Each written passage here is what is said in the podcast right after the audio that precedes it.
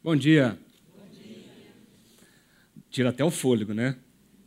Uma música dessa faz a gente falar, meu Deus, que gostoso, né? Que poder, que gostoso poder ouvir uma música que leva a gente a pensar, né? Jesus deixou uma herança e nos ensinou tanto quando ele fez isso. Eu estava ali ouvindo essa frase pensando qual é a herança, o legado que eu e você temos deixado na nossa vida e na nossa caminhada. Ele nos ensinou. Agora é a nossa vez. Ele pede isso para nós. Meus queridos, primeiro, é óbvio que eu queria deixar meus parabéns para cada mamãe que está aqui presente, que veio aqui nesse domingo tão especial, que você receba o nosso, mais que o nosso abraço, você receba o nosso carinho e o nosso parabéns, porque sem você nós não estaríamos aqui. Você que está nos assistindo pela internet, você que é mãe, que esse dia seja um dia muito especial na tua vida. E é uma honra poder estar aqui celebrando esse dia com cada um de vocês. Nós vamos dar continuidade a essa série, Família Não Tão Moderna. Domingo passado nós conversamos um pouquinho sobre um contexto um tanto quanto difícil de ser falado, mas um tanto quanto necessário. Nós falamos um pouco qual é a nossa visão, qual é, é, o modo que nós entendemos biblicamente a sexualidade não tão moderna. Como isso faz sentido para a gente, como nós vivemos a partir disso então. Hoje, nós vamos continuar conversando sobre esse tema que é tão importante e profundo nas nossas vidas, mas hoje nós vamos tratar de um assunto bem específico. Nós vamos falar sobre os pais, não só o papai, tá? Pais não tão modernos. O que é ser mãe e ser pai nos nossos dias de hoje?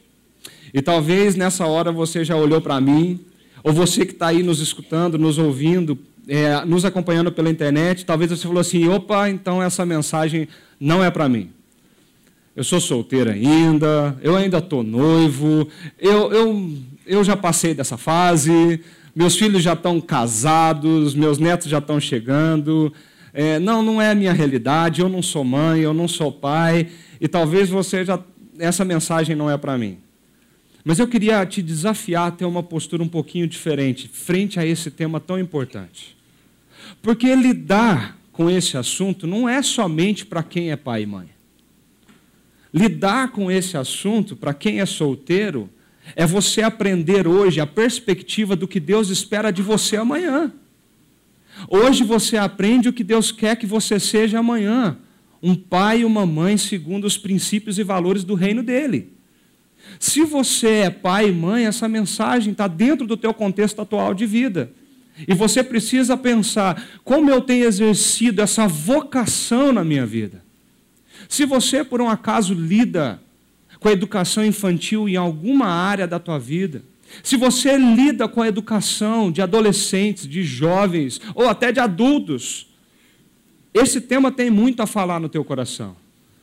Porque muitos pais vão chegar até você. Muitas crises das famílias vão chegar até você, vão questionar você.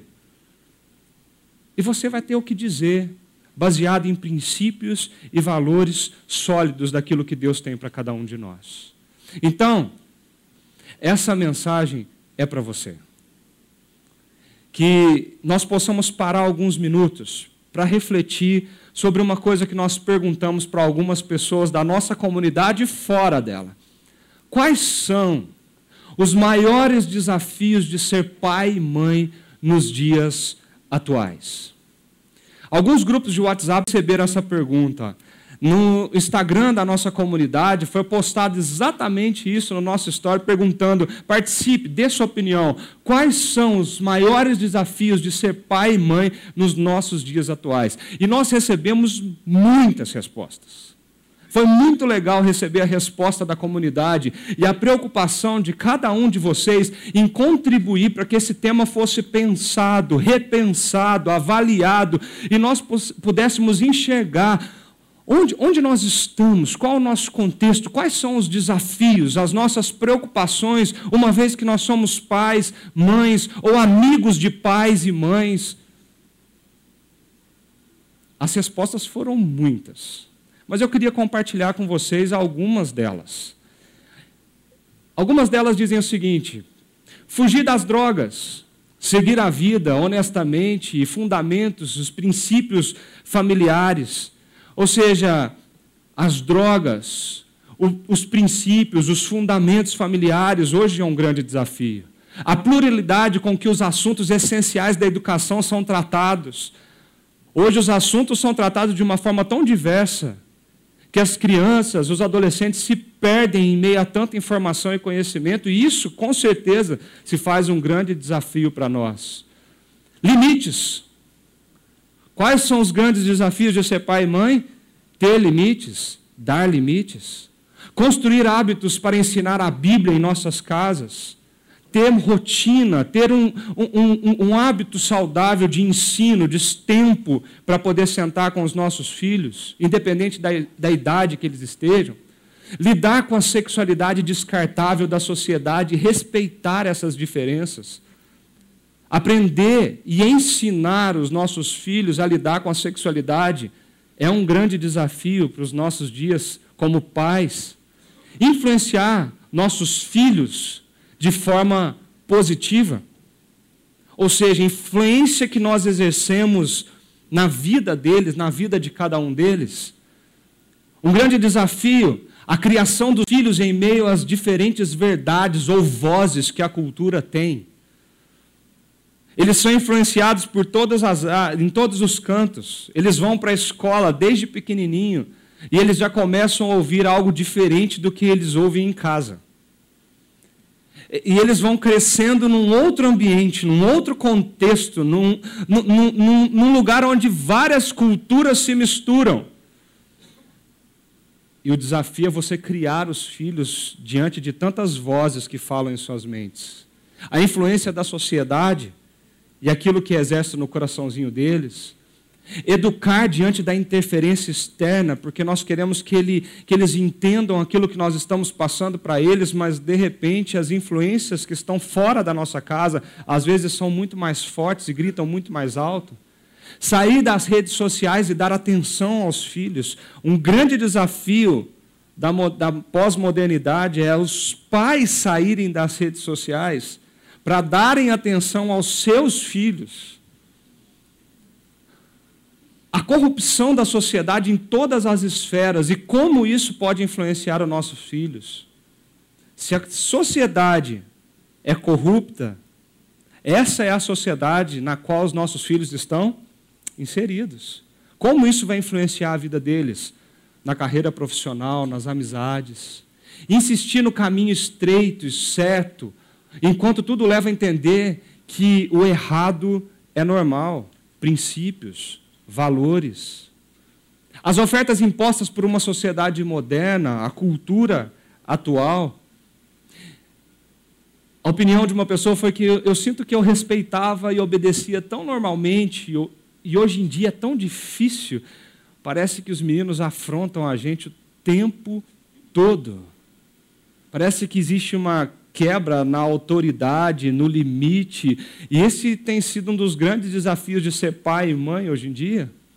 Viver os princípios e valores de Deus e passar isso aos filhos como o único caminho diante de uma cultura tão pluralista e relativista que nós estamos vivendo. Essas são algumas, algumas das inúmeras respostas que nós, nós recebemos drogas, fundamentos, princípios, pluralidade de assuntos, limites, hábitos para o ensino da palavra, sexualidade descartável, a influência que eles têm fora de casa e a influência que nós damos para eles, as diferentes verdades, a influência da sociedade, tecnologia, corrupção, respeito, obediência, o um único caminho. Essas são algumas, algumas das respostas outras que dizem superproteção, o desafio do diálogo, ser modelo, padrão e referência para esses filhos. Nós estamos vivendo a era do depende. Quando um filho chega para a gente, fala, a gente fala para eles alguma coisa, eles sempre têm uma resposta para dar para eles. Nunca é sim ou não. Sempre é depende. Olha, o que, que eu vou ganhar com isso? Como que vai ser essa história? Tudo é depende. Uma pessoa respondeu que a mãe não está dentro de casa mais para educar e ensinar os filhos como era há 50, talvez 40 anos atrás. Agora, hoje, nós temos os dois ausentes e o tempo de qualidade com as crianças é muito escasso. Esse é um grande desafio. A terceirização do ensino e da educação com as nossas crianças, o desafio dos pais divorciados que dividem o seu tempo, dividem os seus dias com aquele mesmo filho ou com aqueles mesmos filhos. São muitos os desafios. Mas uma pergunta me marcou profundamente e, e, e, eu fiquei pensando nessa pergunta durante essa semana.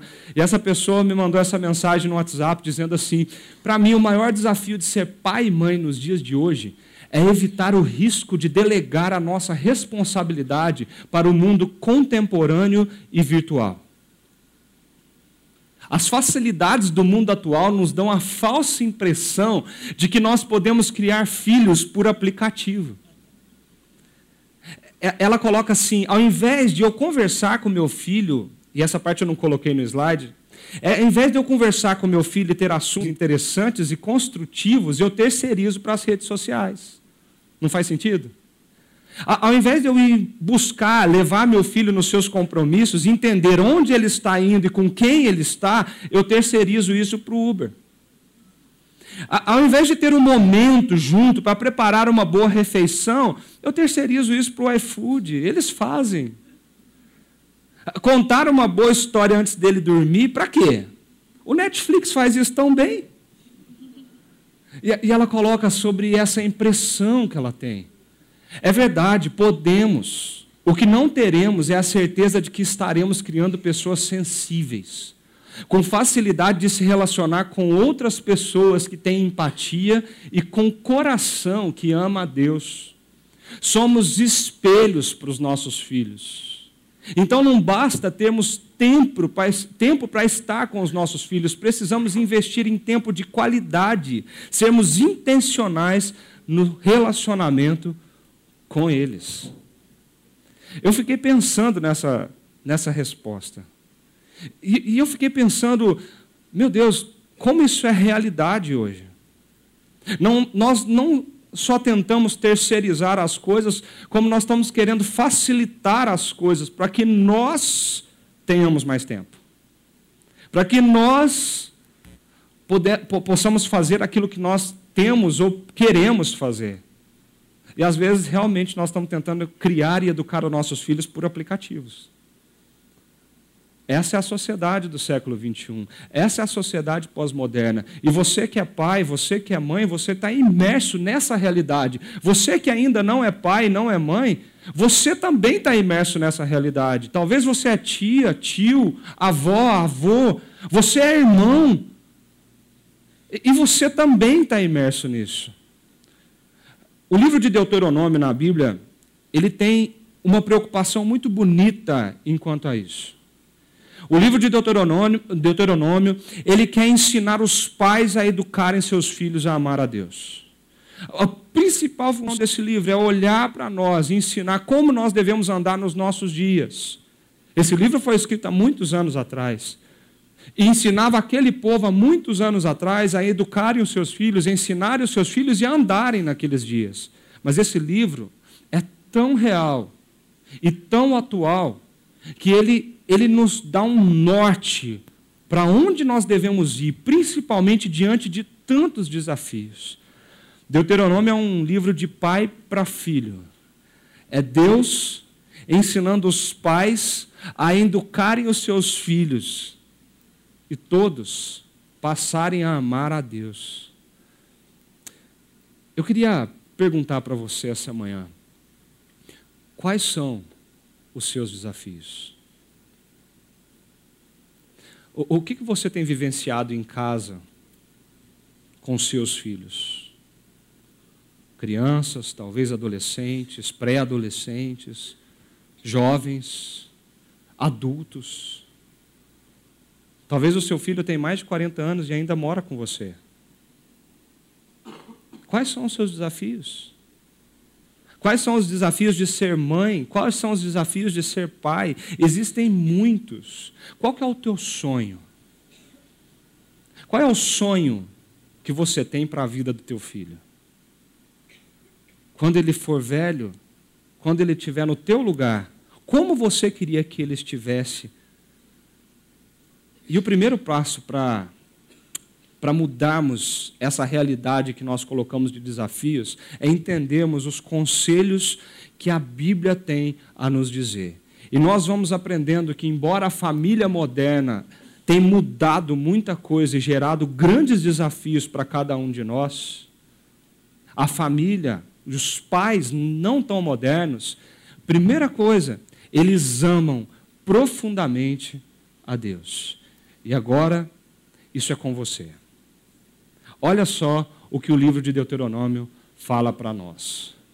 Esta é a lei. Isso é, os decretos e as ordenanças que o Senhor, o seu Deus, ordenou que eu lhes ensinasse, para que vocês os cumpram na terra para a qual estão indo, para dela tomar posse. Moisés está escrevendo isso. Desse modo, vocês, seus filhos e seus netos temerão o Senhor, o seu Deus, e obedecerão a todos os seus decretos e mandamentos que eu lhes ordeno, todos os dias da sua vida, para que tenham vida longa. Ouça e obedeça, ó Israel. Ouça e obedeça, chácara primavera. Assim tudo lhe irá bem. E você será muito numeroso numa terra onde mana leite e mel, como lhe prometeu o Senhor, o Deus dos seus antepassados. E ele continua. Ouça, ó Israel, o Senhor, o nosso Deus, é o único Senhor. Ame o Senhor, o seu Deus, de todo o seu coração, de toda a sua alma e de todas as suas forças.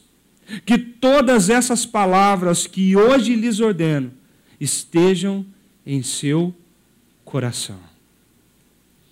Eu não sei se você prestou atenção quantos princípios valiosos existem em, em alguns versículos desse livro. Moisés está diante do povo escrevendo para eles algumas diretrizes, alguns princípios, alguns valores. Para aquele povo que saiu do Egito, aquele povo que foi liberto, estava imerso em uma cultura totalmente diferente daquilo que Deus queria que eles vivessem. E agora Deus dá caminhos, direções, orientações para como eles vão se portar quando eles chegarem nessa terra que Deus prometeu para eles. Quando vocês entrarem nessa terra, vocês precisam se lembrar dessas leis, desses mandamentos, das minhas orientações. E quando vocês fizerem isso, tudo lhe irá bem.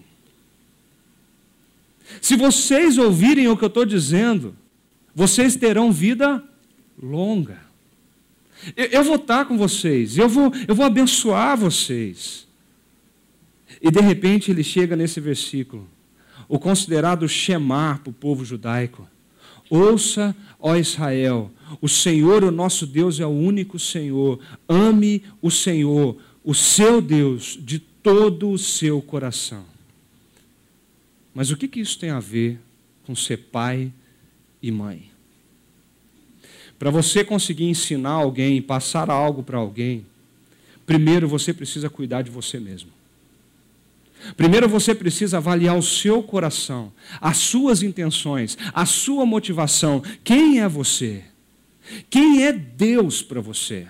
Porque esse versículo começa com, com uma razão por detrás desse mandamento. O Senhor é o nosso Deus, o nosso único Deus. Se você quer que seus filhos entendam isso, que a sua família entenda isso. Isso é uma cosmovisão que faz você enxergar todas as decisões que você vai tomar na sua vida e na sua família. Quem é o teu Senhor? Quem é aquele que dá as diretrizes, as orientações, que dá os caminhos para que você possa seguir? Deus? Nós estamos imersos numa cultura onde tudo se levanta para ser Deus. Uma cultura que constantemente nos desafia a abandonar esses princípios e esses valores e começar a viver esse relativismo, onde tudo depende, onde a moralidade ela é relativa, onde não existe mais padrão de certo e errado, isso depende. Nós somos desafiados o tempo inteiro a deixar Deus como único Senhor, para criar a nossa própria cosmovisão de vida e orientar a nossa família a partir disso. Você ama a Deus? Ama com o seu coração, ama com a tua força. Você ama a Deus e amar a Deus aqui quer dizer amá-lo com as raízes mais profundas da sua vida. Significa amar a Deus em todos os aspectos da sua vida. Antes de você pensar nos filhos, você precisa pensar em você.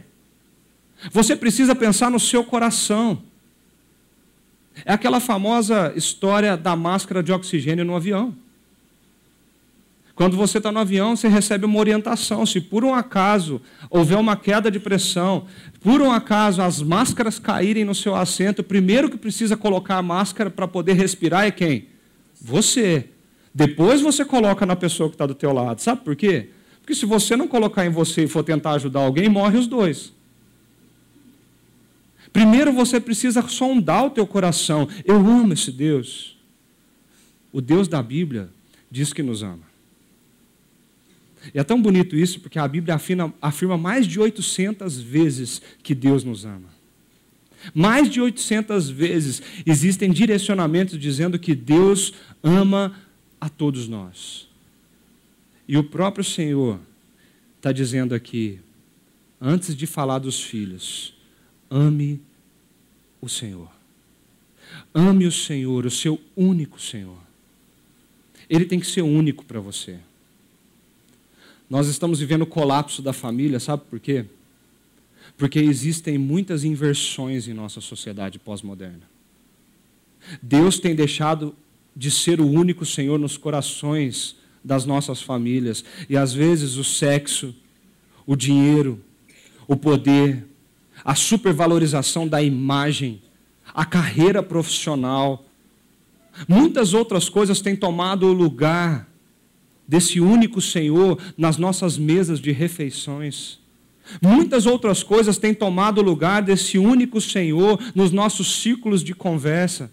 Muitas outras coisas. E a Bíblia é enfática. Amor é uma decisão. Tem mais a ver com obediência do que sentimento. E se você ama, você obedece. Você confia. Você entrega todo o seu coração as suas emoções, toda a sua alma, a sua espiritualidade, todas as suas forças, aquilo que externaliza o que você sente. E ele diz que todas essas palavras estejam em seu coração. Como que você vai ensinar algo para os seus filhos, para os seus netos, para os seus primos, para os seus sobrinhos, se isso não habita o teu coração? Deuteronômio, ele fala isso de uma forma muito séria. E ele diz para aquele povo: amarre-as como um sinal nos braços. Prende essas palavras na testa, escreve-as nos batentes das portas da sua casa e nos seus portões. Ele está dizendo que todas essas palavras estejam no seu coração e que elas estejam com você de forma visível. É óbvio que o povo judaico levou isso ao pé da letra e eles usam essa prática até hoje. Eles usam de práticas de amarrar filactérios, umas caixinhas, essas caixinhas pretas que vocês estão vendo na foto. E ali dentro dessa caixinha, chamada filactério, possui um trecho das Escrituras. E essas pessoas colocam esse trecho dentro dessa caixinha e elas amarram nos seus braços, amarram nas suas testas, amarram e prendem ela nas suas portas da casa. Por quê? Porque eles acreditam que essa palavra precisa estar visualmente para cada um de nós. Nós não podemos esquecer delas, nenhum momento. Eu não estou dizendo aqui nessa manhã que você precisa seguir isso ao pé da letra e fazer isso também. Mas existe um princípio aqui. E qual é esse princípio para mim e para você? Amarre-as como sinal nos braços. Que aquilo que você faz demonstre o amor que você tem por Deus. Braço é, é aquilo que você usa para agir, para fazer, para trabalhar. Então, o amor que você sente por Deus precisa ser demonstrado por aquilo que você faz. Prendas na tua testa. Tem uma outra versão da Bíblia que fala frontais entre os seus olhos. Sabe por quê? Porque esses princípios e esses valores precisam estar naquilo que você pensa. A, a tua mente tem que ser cheia desses princípios e valores que carregam, são carregados desse amor que você tem por esse Deus. Escreve nos batentes das portas e das da sua casa e dos seus portões. Isso significa como que os teus vizinhos, os teus amigos, os teus parentes, a tua família, quando vão na tua casa, como eles enxergam o teu lar. Esses princípios, esses valores que externalizam o teu amor por Deus, eles estão visíveis na sua vida. As pessoas, quando habitam a tua casa, elas sentem, elas compartilham disso. Quem sabe elas até te procuram para dizer: vem cá, você tem princípios tão fortes e tão poderosos que eu queria falar com você sobre isso diante do problema que eu estou passando. É visível isso? Como que o amor a Deus afeta todas as áreas da nossa vida? A Bíblia em Provérbios fala que nós precisamos ensinar a criança no caminho em que ela deve andar. E eu gosto muito dessa construção, porque aqui nós ensinamos a criança enquanto nós estamos na onde? No caminho. Enquanto nós caminhamos com ela, enquanto nós vamos com ela, enquanto nós andamos com eles, nós ensinamos, porque o amor que existe no nosso coração, ele é externalizado. Tem uma frase de um autor desconhecido que diz o seguinte: O que você é fala tão alto que eu não consigo ouvir o que você diz. Porque aquilo que nós fazemos e aquilo que é visível é, é muito mais forte e poderoso do que aquilo que a gente fala. Deuteronômio fala que um dia, essas crianças, esses adolescentes, esses jovens, eles vão ficar curiosos ao ouvir e ver a forma como nós agimos na nossa vida. Ele fala assim: ó, no futuro, quando os seus filhos lhes perguntarem o que significam esses preceitos, decretos e ordenanças que o Senhor, o nosso Deus, ordenou a vocês, e o texto continua, então vocês vão dizer isso. Mas uma coisa é fato: um dia eles vão perguntar. Um dia eles vão chegar na fase do porquê. Mamãe, por quê? Papai, por quê? Ou você fala, não, não pode fazer isso. E a resposta é, por quê? Você não pode ir em tal lugar. E a resposta é sempre a mesma. Por quê? Mamãe, por que, que você age assim? Por que, que você falou isso? Papai, por que, que você fez isso com, com a pessoa tal? Você já foi questionado assim? A Bíblia fala que um dia nós vamos ser questionados. Um dia eles vão perguntar, um dia a curiosidade vai vir à tona. Mas sabe o desejo do coração de Deus para cada um de nós? É que o nosso estilo de vida e o amor que nós temos por Deus seja tão evidente, tão forte, que o nosso estilo de vida suscite perguntas aos nossos filhos. E essas perguntas serão grandes oportunidades para que a história de Jesus, a história da cruz, a história da redenção, os princípios e valores que dão sustento para a nossa vida sejam contados para eles. São oportunidades, são grandes oportunidades. Meus amigos, se nós não ensinarmos os nossos filhos, se nós não respondermos essas perguntas, o YouTube vai responder. Se nós não ensinarmos os nossos adolescentes e os nossos jovens, as músicas vão ensiná-los.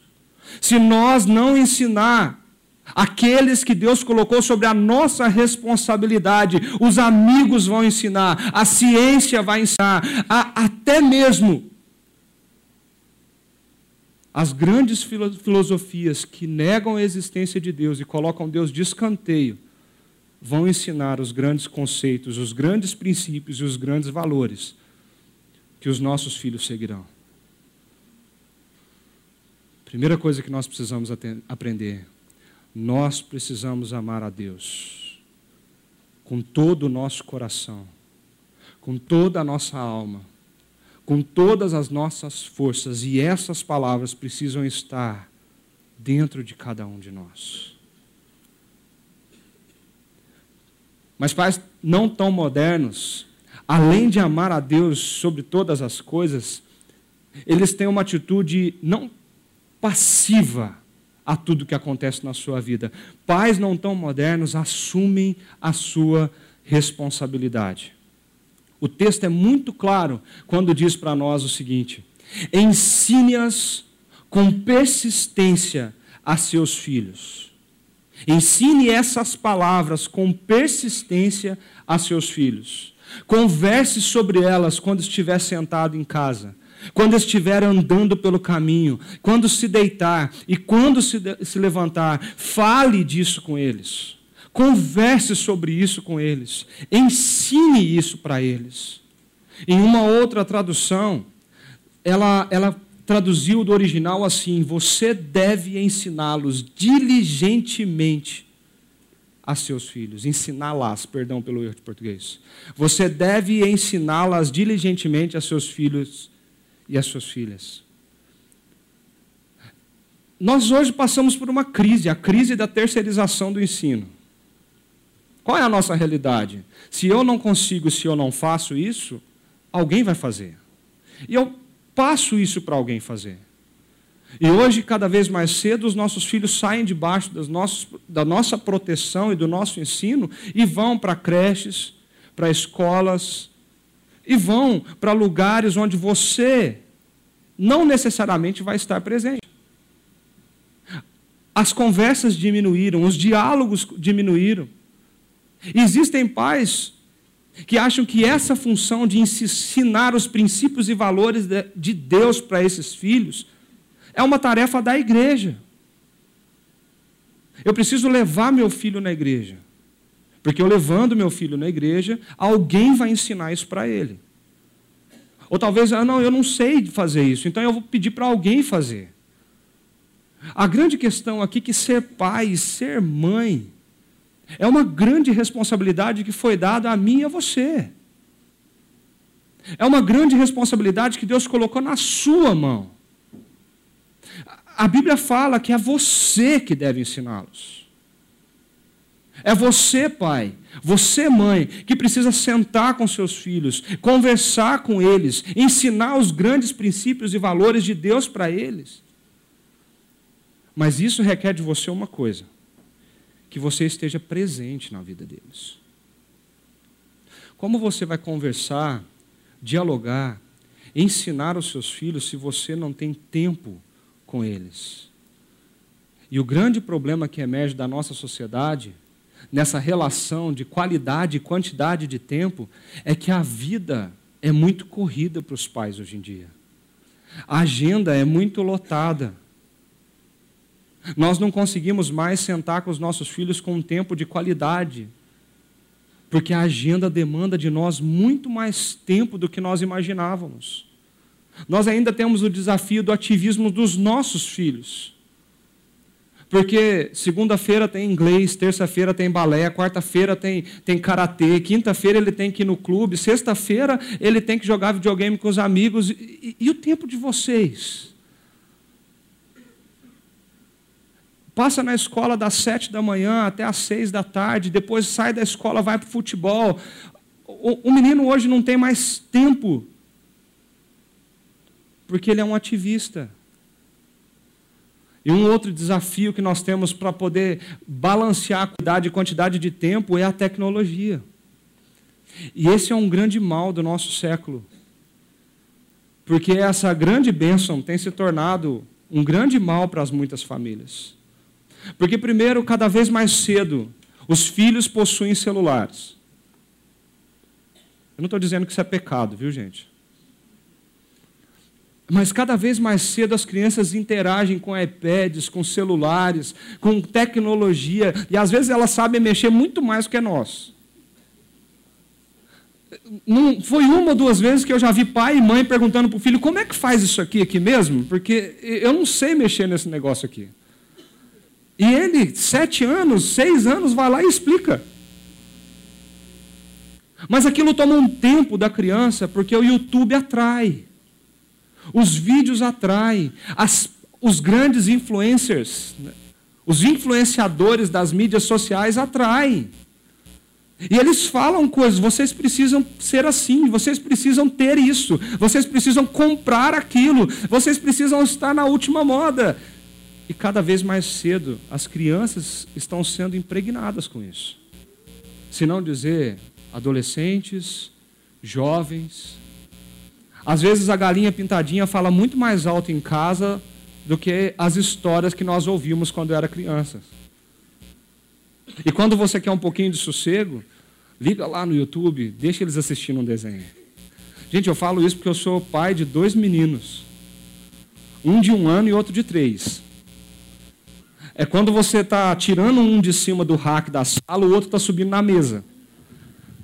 E aí você sai daqui, vai para lá e pega o outro e coloca no sofá, o outro já desceu, já está indo para a sacada. Aí você tem que pegar ele, tirar e trocar roupa, trocar fralda quando é os dois de uma vez. Eu sei o que é isso. Mas existe uma outra negligência. Não são só eles que estão com a tecnologia o tempo todo. Nós sentamos em casa com nossos celulares, os nossos computadores, e nós ensinamos eles que eles têm que ser assim, que eles precisam estar conectados. Nós ficamos o tempo todo no WhatsApp enquanto estamos em casa, e o que, que eles estão aprendendo da gente? Fiquem no celular, porque isso é bom papai e mamãe faz. Nós somos os maiores exemplos que eles têm. Eu assisti esse vídeo essa semana e achei interessante o que essa escola fez numa publicidade para os pais. Olha o que, que eles fizeram.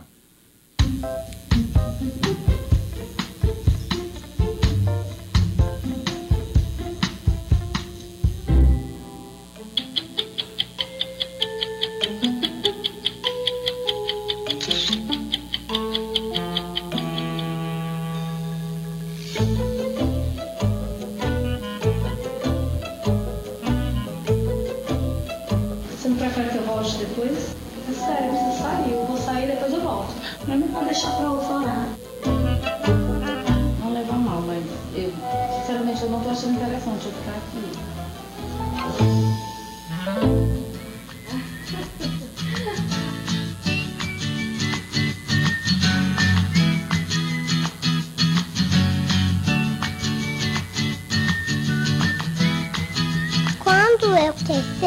guardar muitas lembranças da gente junto. Mas para isso, vê se você guarda um pouquinho o celular e fica mais comigo. Te amo.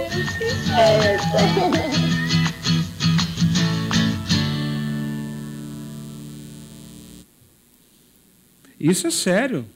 Isso foi matéria de jornal, um grande jornal conhecido por alguns, é o país. Eles, eles publicaram um artigo dizendo: pais, larguem esse celular e deem atenção aos seus filhos. E nesse artigo está dizendo que é cada vez mais frequente ver pais e mães distraídos com seus telefones na hora em que deveriam dar atenção aos filhos. E tem pais que acham, nossa, mas o meu menino é muito levado, ele faz muita bagunça, será que ele não está querendo chamar a sua atenção? Tem uma campanha do, do CRM do Paraná que eles estão divulgando imagens, dizendo para que isso seja publicado e, e, e divulgado, dizendo que nós precisamos mobilizar pais e mães a saírem de frente dos, da tecnologia e gastarem tempo com seus filhos. 83% das crianças se sentem trocadas por um celular e você preocupa com o tempo que passa fora de casa. É, essa campanha tem essa imagem, tem gente solicitando a sua amizade dentro de casa. E muitas das vezes, não só crianças, mas adolescentes, jovens, estão clamando por um tempo de qualidade conosco. E nós não percebemos isso. E um outro vídeo me ensinou e me fez pensar um pouquinho sobre esse tempo. que nós temos dedicado aos nossos filhos.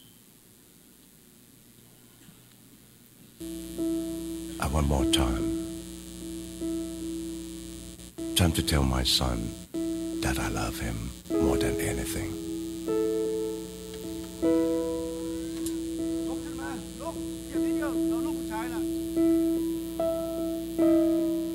Time to understand him better.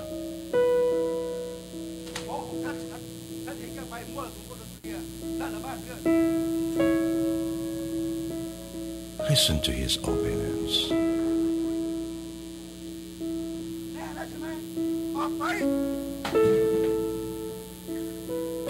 To him, listen to his songs. To tell him I'm sorry.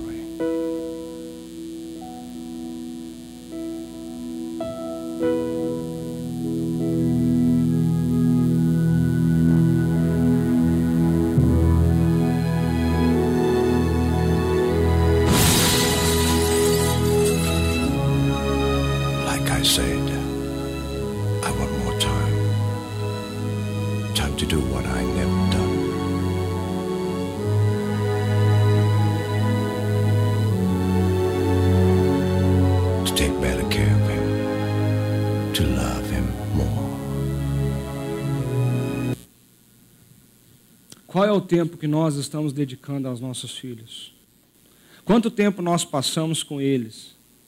O livro da biografia de Steve Jobs, ele vem trazer uma coisa contundente e recentemente saiu isso numa publicação de uma revista, onde o autor, o Walter Isaacson, ele fala que ele revela que o fundador da Apple procurou ele. E o motivo desse livro seria que ele queria que os seus filhos o conhecessem.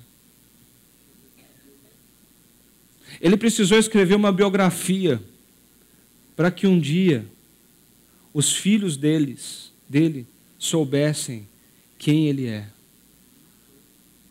Eu não sei se você já assistiu esse filme, Alice através do espelho, mas tem grandes lições sobre o tempo nesse livro, nesse filme.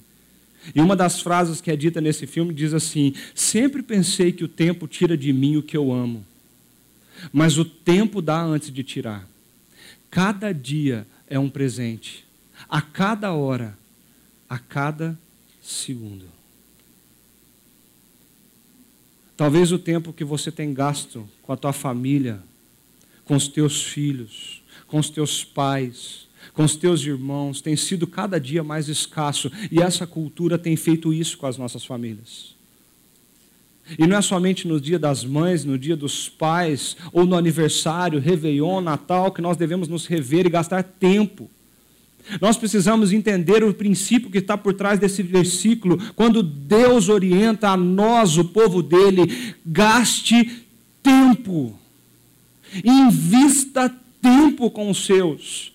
Enquanto você levantar, enquanto você deitar, assentado na mesa, fora dela, onde você estiver, converse sobre os princípios, os valores de Deus que vão firmar o coração dos seus filhos naquilo que é seguro naquilo que vai protegê-los, salvá-los de todos os desafios que nós temos conversado aqui.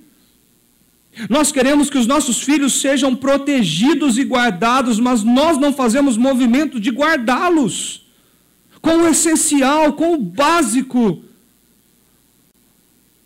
Quantas vezes nós sentamos e perguntamos para ele o que eles têm ouvido na escola? E se por um acaso eles têm ouvido algo que contrapõe os princípios e valores do reino, por que não uma conversa aberta, franca, dizendo para eles, mas a Bíblia diz assim? É isso que nós acreditamos, é isso que nós seguimos. Nós estamos no mundo de perguntas, gente. Nós estamos no mundo onde a pessoa vai fazer um cursinho pré-vestibular e ela é atacada por todos os lados, questionando a sua fé, as suas ideologias, as suas filosofias, questionando todo o tempo o seu coração e dizendo por que, que você acredita nisso, e os nossos jovens estão nesse contexto, mas quanto tempo nós temos sentado e conversado com eles? Quantas vezes nós abrimos a Bíblia para dizer, é isso que Deus diz, é isso que Deus está nos mostrando, é para esse lado que Deus está nos levando? tempo de qualidade, tempo eficaz. A nossa comunidade ela tem dentro do nosso ministério de crianças o Pense Laranja. E o Pense Laranja traz uma pergunta: como me tornar um pai laranja? E coloca pai ali, pai e mãe, ok? Como me tornar um, um pai ou uma mãe laranja? E eles falam uma coisa muito bonita que eu queria reforçar aqui essa manhã. Os pais devem participar de forma ativa da formação espiritual de seus filhos. Eles não só devem educar os filhos, mas criar estratégias para conectar a sua família a uma comunidade mais ampla. Ninguém tem maior potencial para influenciar os seus filhos do que você mesmo. A influência dos pais é mais eficaz quando é exercida em parceria com uma comunidade mais ampla. Preste atenção nessa última frase. Mas muitos pais acordam um dia e descobrem que economizaram justamente nos relacionamentos que haviam declarado ser a sua prioridade constante. Responder o que é prioritário para nós é muito fácil. O difícil é colocar isso na nossa agenda. O difícil é quando isso ocupa um lugar ali na sua agenda e você diz: hoje, hoje a minha família vai se reunir em volta da mesa, tal hora da noite, nós vamos sentar para conversar quem é Jesus, quem é Deus para nós. Qual é a nossa opinião sobre determinado assunto? O que diz esse versículo? Quais são os princípios que estão aqui embutidos? Se nós não fizermos isso, um dia nós vamos olhar para trás e vamos acordar e descobrir que nós economizamos justamente naquilo que nós não podemos. Meu querido, às vezes, nós queremos que os nossos filhos cresçam amando a igreja.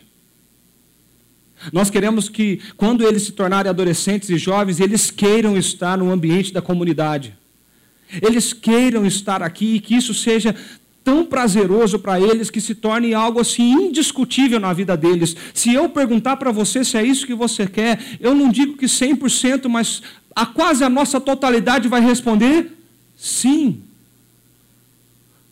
Mas nós desejamos isso, nós queremos isso, mas muitas das vezes nós não fazemos isso. Nós queremos que os nossos filhos amem a igreja, mas nós não, não, não estamos aqui. Nós não ensinamos com a prática o que é amar uma igreja, o que é amar a comunidade, o que é amar as pessoas.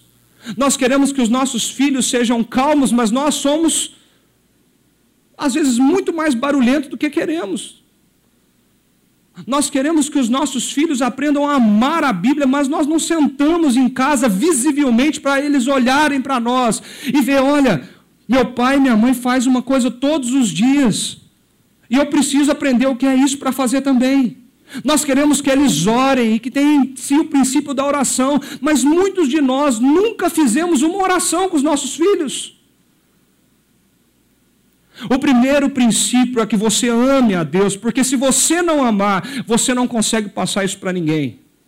O segundo princípio é que você assuma essa responsabilidade. A responsabilidade que Deus te deu de ser pai, de ser mãe, de ser avó, de ser avô, de ser tio, de ser tia. Deus colocou pessoas na sua família para que você que conhece os princípios e valores de Deus influencie essas pessoas. Saia do celular, saia do computador, gaste tempo com a sua família. Invista no seu casamento, invista nos seus filhos, invista na sua mãe, no seu pai, enquanto é tempo. Ou nós obedecemos o que Deus nos propõe, e tudo nos irá bem, conforme Ele nos propôs, ou nós vamos colher frutos pesados da nossa desobediência. Ensina a criança no caminho que ela deve andar, pois quando ele se tornar velho, ele não se desviará dele. Você crê nisso? Então nós precisamos levantar do nosso lugar, deixar o nosso celular e começar a ensinar as nossas crianças. Um terceiro princípio que me chama muita atenção nesse texto é que pais não tão modernos exercem autoridade, a autoridade que Deus deu para vocês, para mim.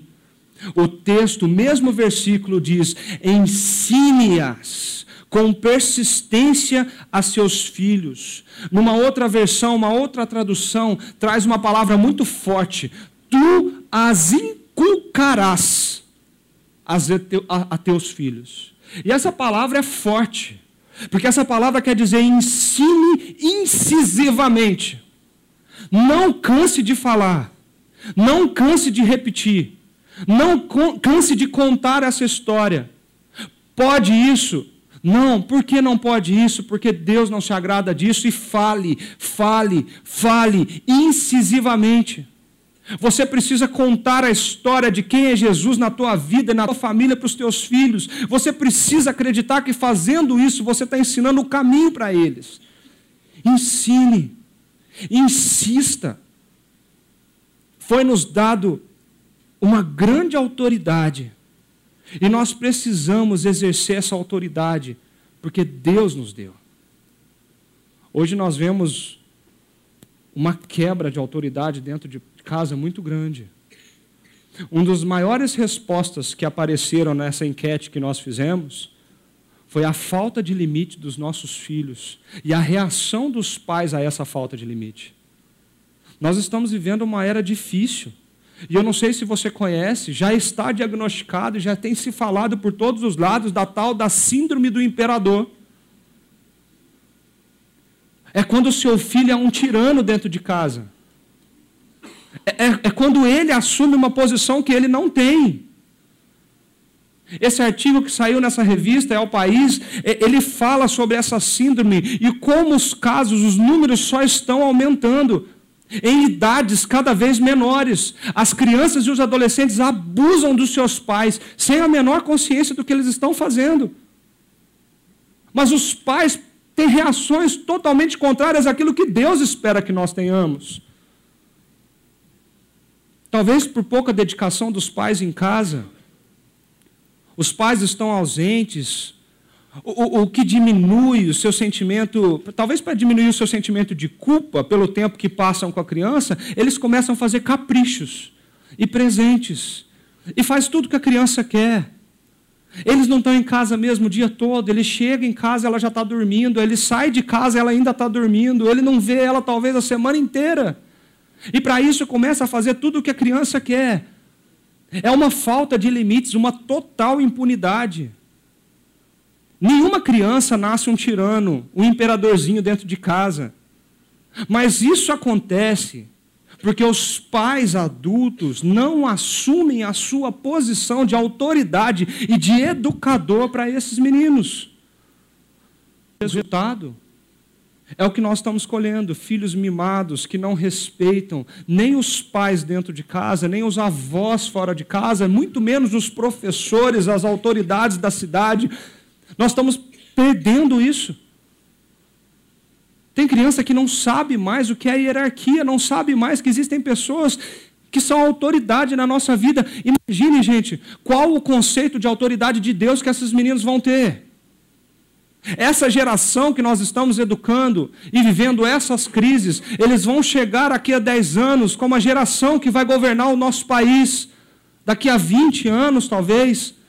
A geração que vai dar aula nas universidades, a geração que vai dar aula nas escolas.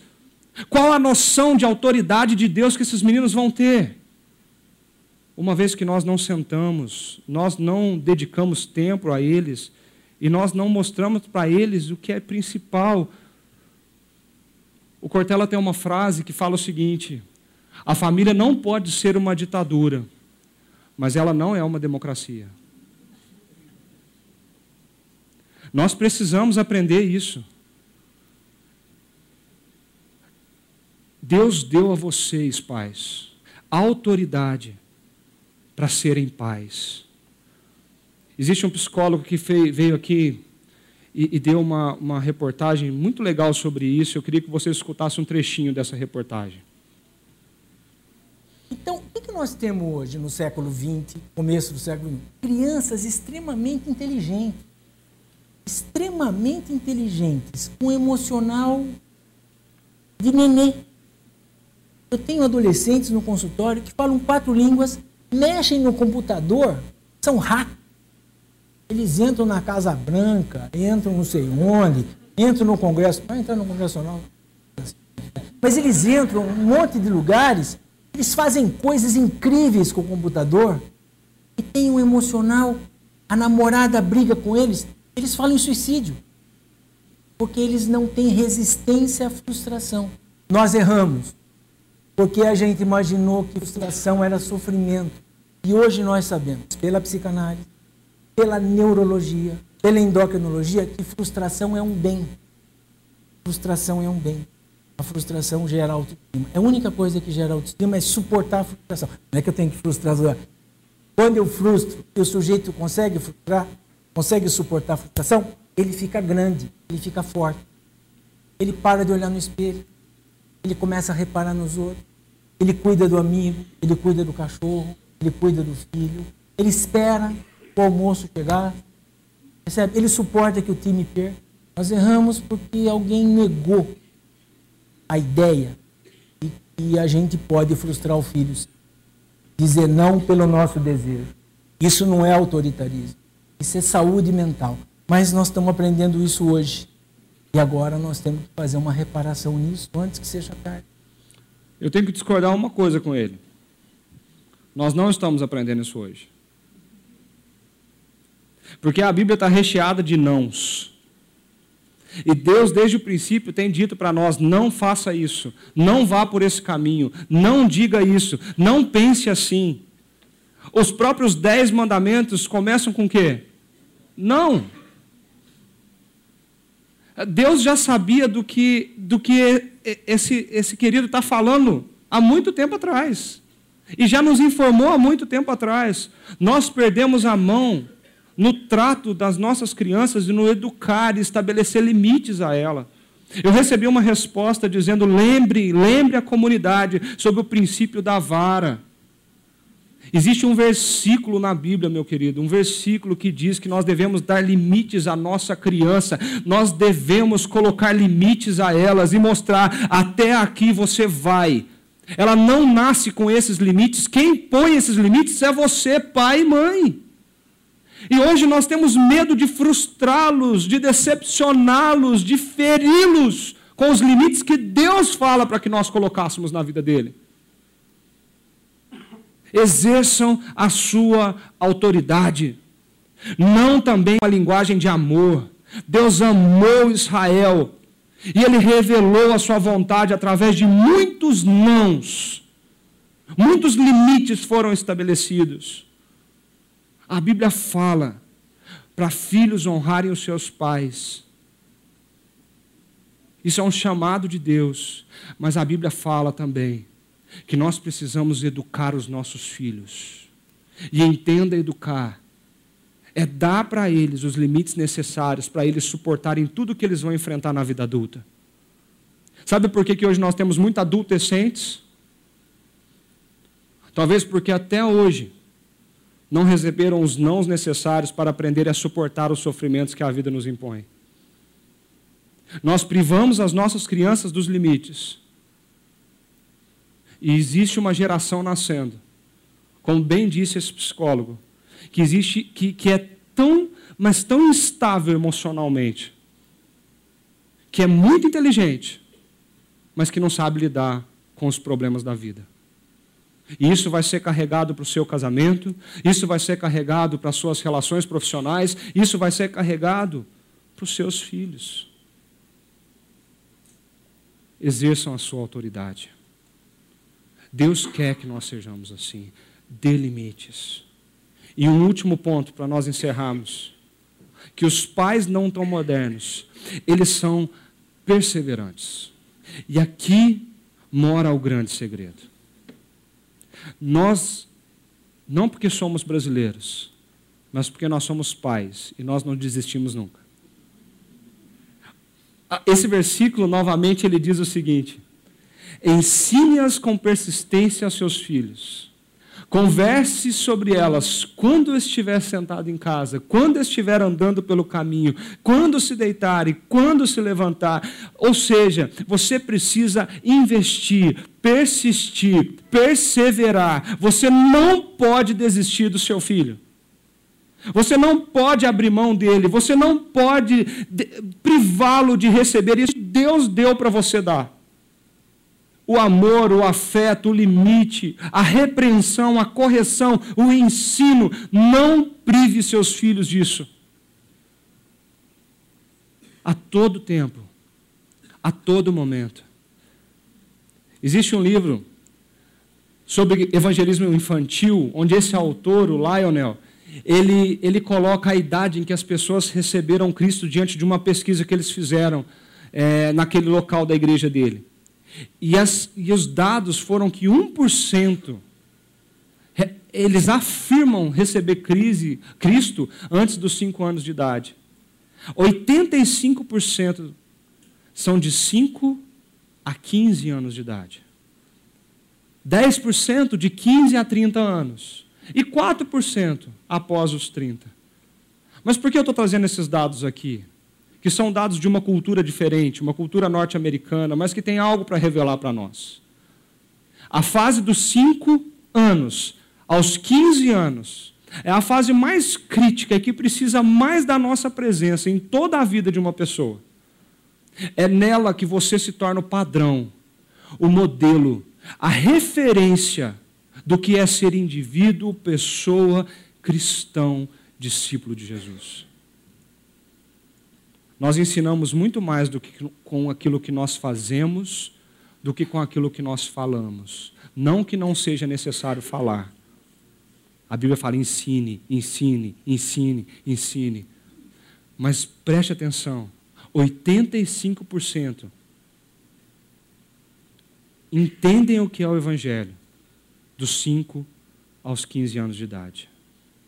E talvez seja essa fase a fase que eu e você, pai e mãe, temos mais negligenciado o nosso tempo para as nossas famílias. Talvez seja essa fase que nós estamos tentando arrumar todas as atividades que ele precisa para ser um bom profissional e estamos esquecendo de cuidar do seu coração. Na semana passada, em um grupo pequeno, ouvi uma frase. Eu não sei de quem é o autor, mas eu ouvi essa frase no grupo, num comentário ali do grupo pequeno. E a pessoa diz o seguinte: no futuro, muitos pais, muitos pais, vão celebrar os grandes profissionais que eles criaram, mas vão se arrepender porque eles não fizeram isso ensinando aquelas crianças a serem discípulos de Jesus. Criaram grandes profissionais, mas não discípulos de Cristo. E a pergunta é evidente: qual o maior propósito que nós temos para a vida dos nossos filhos. O que, que você sonha com seus filhos? Qual o seu sonho? Onde você quer que eles cheguem? Talvez nós estamos falando, eu quero que ele seja um gênio. Eu quero que ele seja inteligente. Tudo que eu puder fazer para ele ser inteligente, eu vou fazer. Se, se é, ele precisa falar quatro línguas, eu vou enfiar ele em quatro lugares para ele aprender isso. Se ele precisa saber jogar um esporte, praticar um esporte, eu vou fazer isso também. Se ele precisa é, é, ter um direcionamento em tal área da vida, eu vou fazer isso com ele também. Eu quero que ele seja músico, então eu vou pôr ele numa escola de música. Qual é o, é o sonho? Qual é o maior propósito para a vida dos nossos filhos? Lendo sobre esse tema, é, uma página da CNN publicou essa matéria. Como criar o próximo Steve Jobs? E há um artigo publicado que mostra para a gente que assim que o Steve Jobs morreu, já se discutia nos Estados Unidos quais seriam as formas para que um novo Steve Jobs fosse criado. Qual, o que, que ele acertou, o que ele errou, quais são os caminhos para a gente fazer crianças serem como ele? Quais as estratégias? E as pessoas não perceberam. Mas naquela região, a grande região ali do Vale do Silício dos Estados Unidos, após esse movimento que houve, começou a sofrer tanta pressão os adolescentes ali, que houve uma, um surto de suicídio adolescente naquele lugar. E quando entrevistados os adolescentes ali, a resposta deles era o seguinte: eu estou sob grande pressão para ter sucesso e ser bem-sucedido profissionalmente. E quando eu chego em casa, ao invés de celebrar quem eu sou e o que eu estou fazendo de bom, meu pai olha para mim e pergunta quanto eu tirei na prova de matemática. Sucesso. Você precisa se entregar. A pressão pelo êxito, as ameaças emocionais, o sistema de grande competição, aquela região do Vale Silício onde ficam as maiores empresas tecnológicas. As pessoas pagam caríssimos para morar ali naquele lugar. E as pessoas pagam mais caro ainda para os seus filhos estudarem naquelas escolas, dizendo para eles: vocês precisam ser os próximos Steve Jobs, vocês precisam ser o próximo gênio, você precisa ser a melhor pessoa. Mas o que nós queremos? Nós queremos excelentes profissionais ou discípulos de Jesus?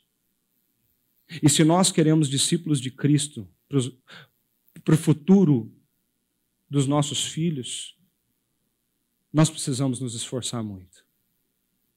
Nós precisamos amar a Deus sobre todas as coisas. E o nosso coração tem que estar muito bem pautado nessa realidade. Nós precisamos exercer a nossa autoridade. Nós precisamos assumir a nossa responsabilidade. E nós precisamos perseverar. Assim como essas mães tiveram suor e trabalho e perseveraram pelos seus filhos.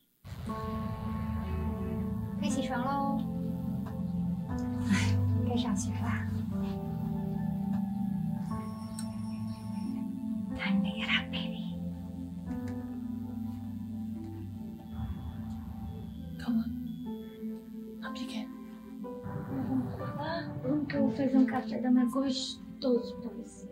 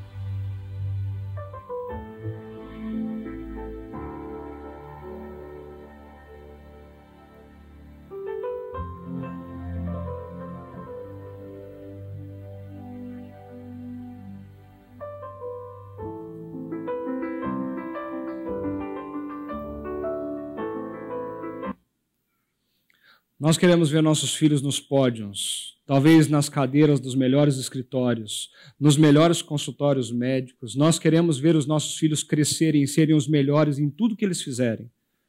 Mas um dia, nós vamos estar de frente para o grande, grande Senhor Jesus. E a maior alegria que um pai e uma mãe pode ter é levar seu filho junto e dizer para Jesus: Eu trouxe ele aqui comigo como um discípulo do Senhor. Esse é o grande pódio. Essa é a grande vitória. E que seja essa a nossa grande conquista, suada, batalhada, persistida todos os dias. Não será fácil. Não é fácil, mas persista. Persista. Porque se os princípios de Deus forem ensinados aos corações das crianças, quando elas se tornarem velhos, elas não se desviarão deles. É uma promessa dele. Eu queria encerrar esse momento convidando você a fazer três orações. A primeira delas é dizer para Deus: Eu quero que o Senhor quer para os meus filhos. Que o meu sonho seja os seus sonhos. Uma segunda oração é faz meu filho conhecer o seu amor. Eu posso ter errado, talvez ele está longe e distante, mas eu sei que existe perdão e chance dele ter uma nova vida. E uma terceira oração essa manhã. Ajude-me. Ajude-me a influenciar pessoas com seu amor que um dia me alcançou. E que as pessoas ouçam, vejam e sejam impactadas pelo seu amor em mim, na minha família, nos meus filhos, nos meus netos. Eu queria convidar você a fazer essas orações. Nós vamos ouvir mais uma canção antes de encerrarmos esse momento, essa reunião.